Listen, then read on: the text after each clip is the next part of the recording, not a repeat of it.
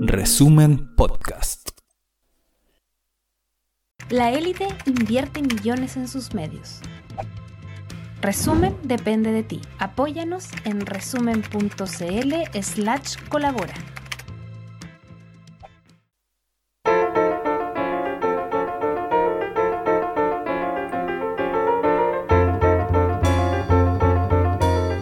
Resumen.cl presenta La crónica de Ruperto Concha. El senador estadounidense Marco Rubio es uno de los más furiosos partidarios de mantener a mano armada y a cualquier precio el predominio imperial de Estados Unidos sobre el resto del mundo entero. Y tan seguro está de eso que el miércoles pasado, en una entrevista por la cadena internacional de la Fox TV, disparó una chorrera de argumentos para demostrar que ha llegado el momento de salvar al superpoder estadounidense que está siendo insolentemente desafiado por el advenedizo superpoder de la China. Vibrando de patriótica emoción, el senador Rubio dijo que hace ya 30 años Washington había derrotado al superpoder soviético y ahora está enfrentando al superpoder de la China. En tono dramático señaló, nada sacamos con negar esa verdad. Miren lo que está pasando en Sudamérica y el Asia. Miren cómo Brasil, el país más grande de Occidente, cerró un acuerdo comercial con la China usando sus propias monedas dejando de lado el dólar americano. Ellos están creando una economía mundial secundaria completamente independiente de los Estados Unidos. ¿Y tendremos que aguantar eso sin poder aplicarles sanciones? Porque pronto serán muchos los países que comerciarán entre sí sin usar dólares y sin dólares ya no tendremos cómo aplicar sanciones. Emocionante, ¿no? Y bueno, a las patéticas confesiones del senador Rubio por la Fox, que es de tendencia republicana, se agregó instantáneamente el análisis del demócrata Farid Zakaria, en el periódico Washington Post, en que parte afirmando, fíjese usted, que el superpoder de los Estados Unidos es el dólar. El dólar es lo que le da a Washington su inmensa potencia muscular en política y en economía. Con el dólar Estados Unidos puede golpear unilateralmente a otros países, congelándolos económicamente. Y al revés, cuando Estados Unidos otorga o paga dólares, lo hace emitiendo bonos de deuda que los demás gobiernos del mundo se apresuran a adquirir. Bueno, haciéndole el coro al Washington Post, el analista Jamie Siddle del periódico digital australiano news.com señala que ya hay un número creciente de naciones que están buscando sistemas financieros alternativos para resguardarse de la amenaza de Washington de imponer sanciones económicas como herramienta para imponer decisiones políticas. Siddle señala que, en contra de Rusia, Estados Unidos le demostró al mundo la ferocidad extrema que pueden alcanzar sus sanciones. Y, por supuesto, ni la China ni ninguna otra nación quiere resignarse al sistema de dominio que Estados Unidos impone a través del dólar. Y fíjese usted, estas son noticias y opiniones de respetados analistas económicos publicadas por la propia gran prensa del mundo occidental y neoliberal.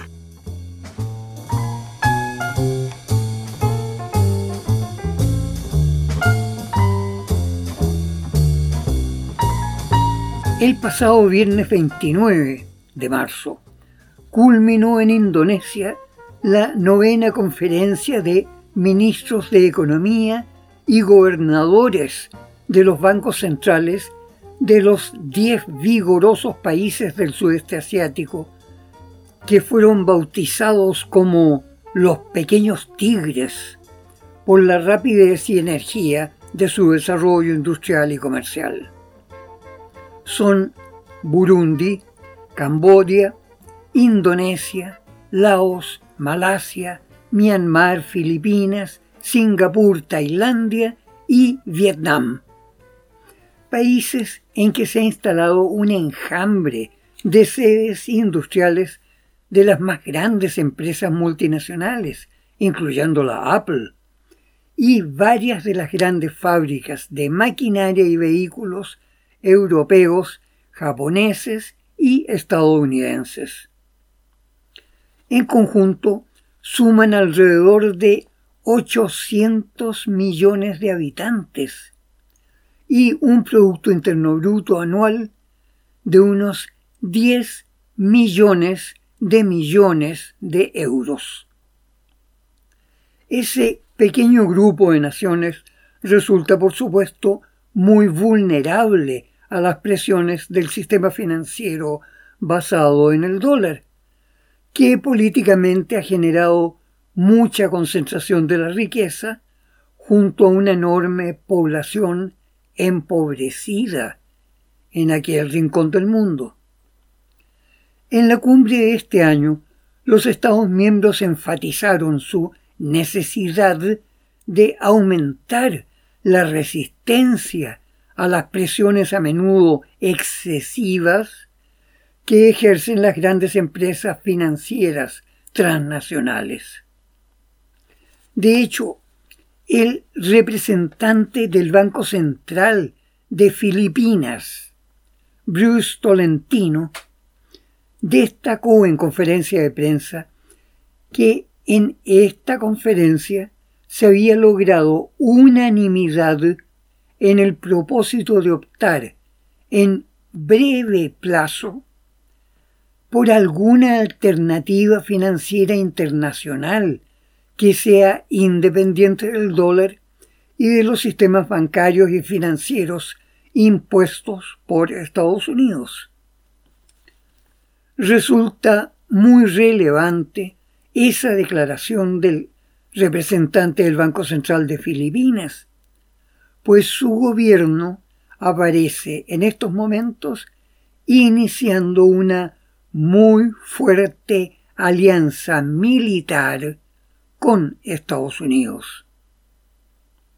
Bueno, en síntesis, ese vigoroso conjunto admite su necesidad de hacerse más resistentes a las presiones del llamado mundo occidental siguiendo los exitosos ejemplos que ya tomaron la India, Turquía, Irán, Arabia Saudita, Sudáfrica, Egipto, Argelia, Honduras, Nicaragua, Cuba, Venezuela, El Salvador, México, Bolivia, Argentina y Brasil, más la alianza con blindaje de la China y Rusia. Rusia que, pese a la guerra de Ucrania y las sanciones de Europa y Estados Unidos, tuvo una caída de solo un 1.2% de su Producto Interno Bruto según las cifras del propio Banco Mundial de Desarrollo, que es controlado por Washington. Y la China, que nuevamente se encuentra situada como la más exitosa y fuerte economía del mundo.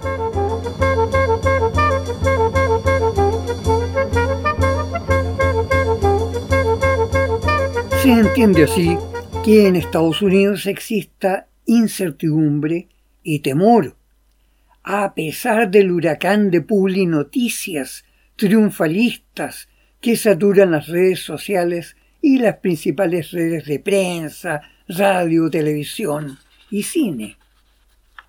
De hecho, un importante número de economistas y altos ejecutivos de las grandes empresas económicas están reiterando sus advertencias sobre una crisis económica que realmente podría conducir pronto a la ruina total del dólar.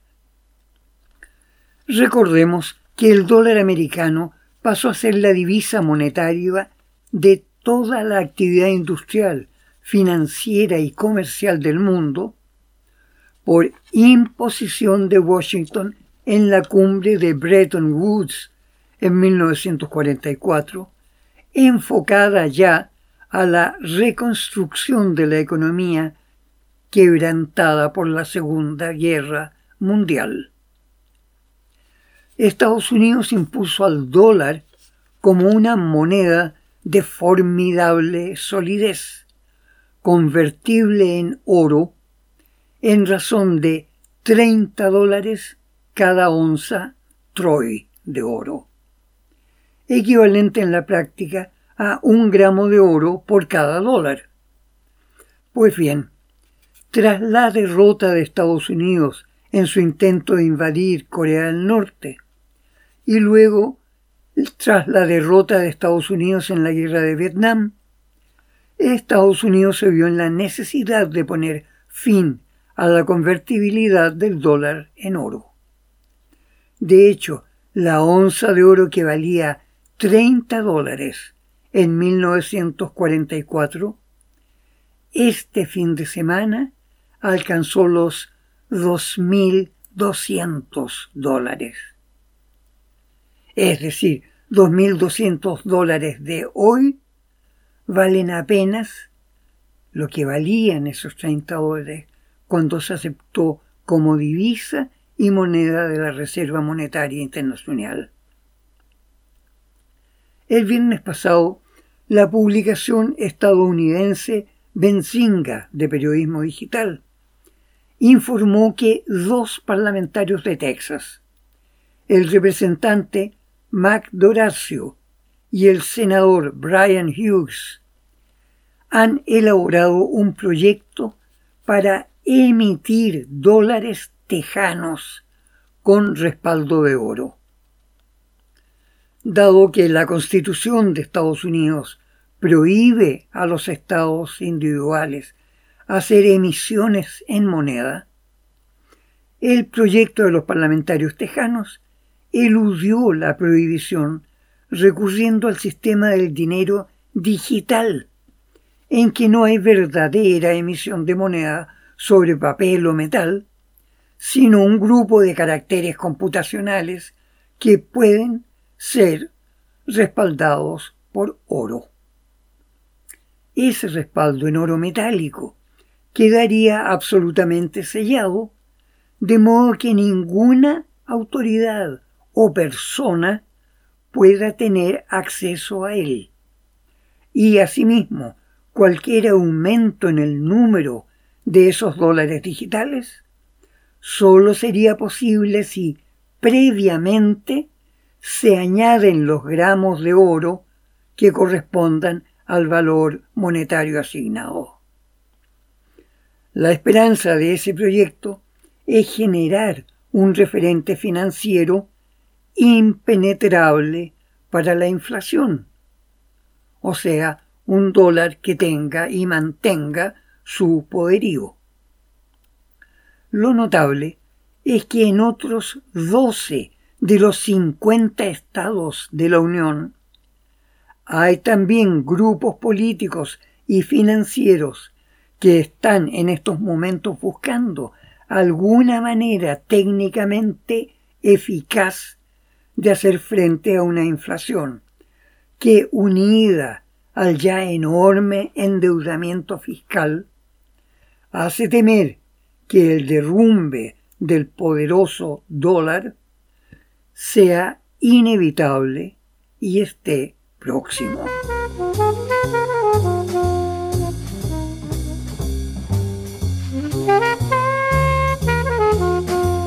Ya en 2008, la gran crisis bancaria de Estados Unidos había repercutido en toda la economía mundial.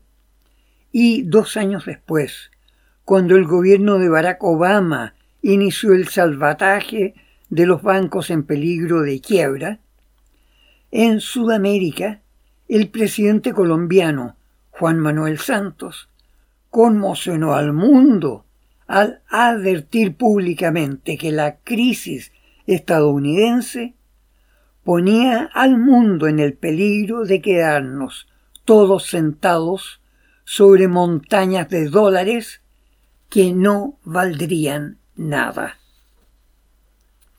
La intervención del Estado logró frenar esa catástrofe y reponer en funcionamiento la economía aunque a costa de sumir a los Estados Unidos en una deuda fiscal gigantesca y que seguía y seguía creciendo. En estos momentos la deuda fiscal de Estados Unidos es dos millones de millones de dólares más que todo lo que el país produce en un año entero de actividad. La figura económica que sostiene todavía a esa superpotencia es derivar la producción de una enorme parte de lo que producen los bienes industriales y agrícolas hacia otros países donde el costo de producción es muy barato. Con eso, las empresas propietarias ganan mucho más, obteniendo buenos dividendos y Supuestamente, esa riqueza genera bienestar para toda la nación estadounidense. Sin embargo, los hechos no concuerdan con las suposiciones y de hecho, una y otra vez, es el Estado el que debe intervenir para improvisar frágilmente de una u otra forma una apariencia de normalidad. Europa entera se vio progresivamente arrastrada a una situación similar.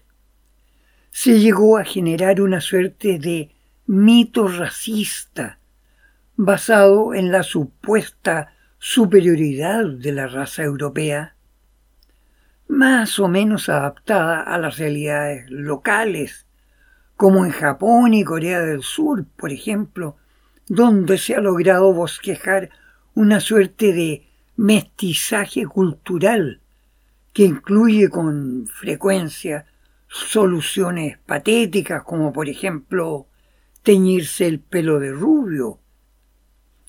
Pero las cosas inevitablemente cambian, se desgastan, agotan su contenido el paso de las modas es como un eco del envejecimiento de nuestras percepciones. Y de repente nos damos cuenta de que todo lo que es actual está necesariamente inconcluso y por eso tiene que cambiar. ¿Cómo entonces podríamos conciliar la tradición con la evolución.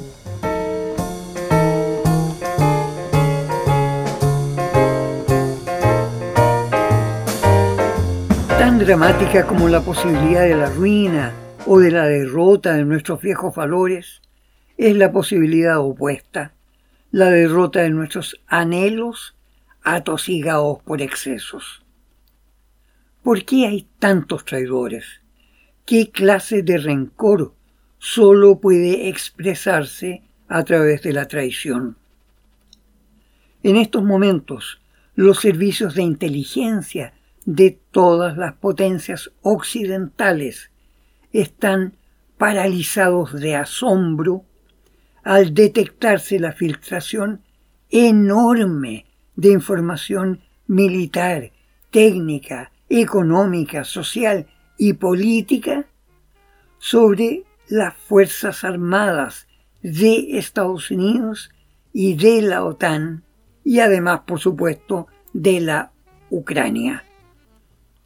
Y, como detalle abrumador, parecen estar surgiendo indicios de que la filtración de toda esa información fatídica puede haberse producido en el seno de los altos mandos militares de la misma Ucrania. Es difícil que al menos por varios años podamos llegar a saber la verdad. Es decir, lo sabremos cuando la verdad ya no le importe directa y sangrientamente a nadie. Por lo pronto lo que se sabe es que Estados Unidos ha fracasado recién en sus pruebas de misiles hipersónicos, quedando en dramática desventaja ante Rusia y la China. Y se sabe también que, casi por inercia, la estrategia de la OTAN y sus aliados puede desembocar inesperadamente en el horror de la guerra nuclear. De hecho, ya el viernes pasado, la revista estadounidense Business Insider se atrevió a publicar por primera vez en más de 30 años un instructivo práctico sobre lo que la gente debe hacer ante un ataque a Estados Unidos con misiles nucleares. Oiga, ese instructivo en sí mismo, leerlo, es una pesadilla.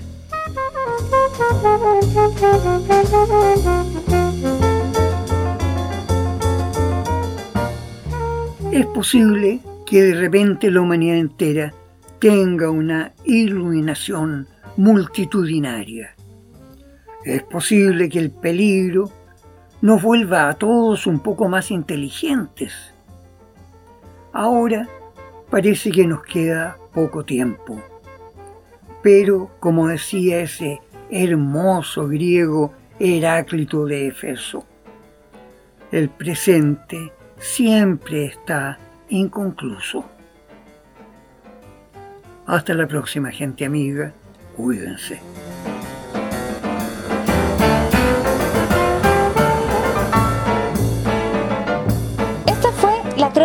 Ruperto Concha de esta semana. Revisa más contenido en nuestro sitio resumen.cl y síguenos en redes sociales.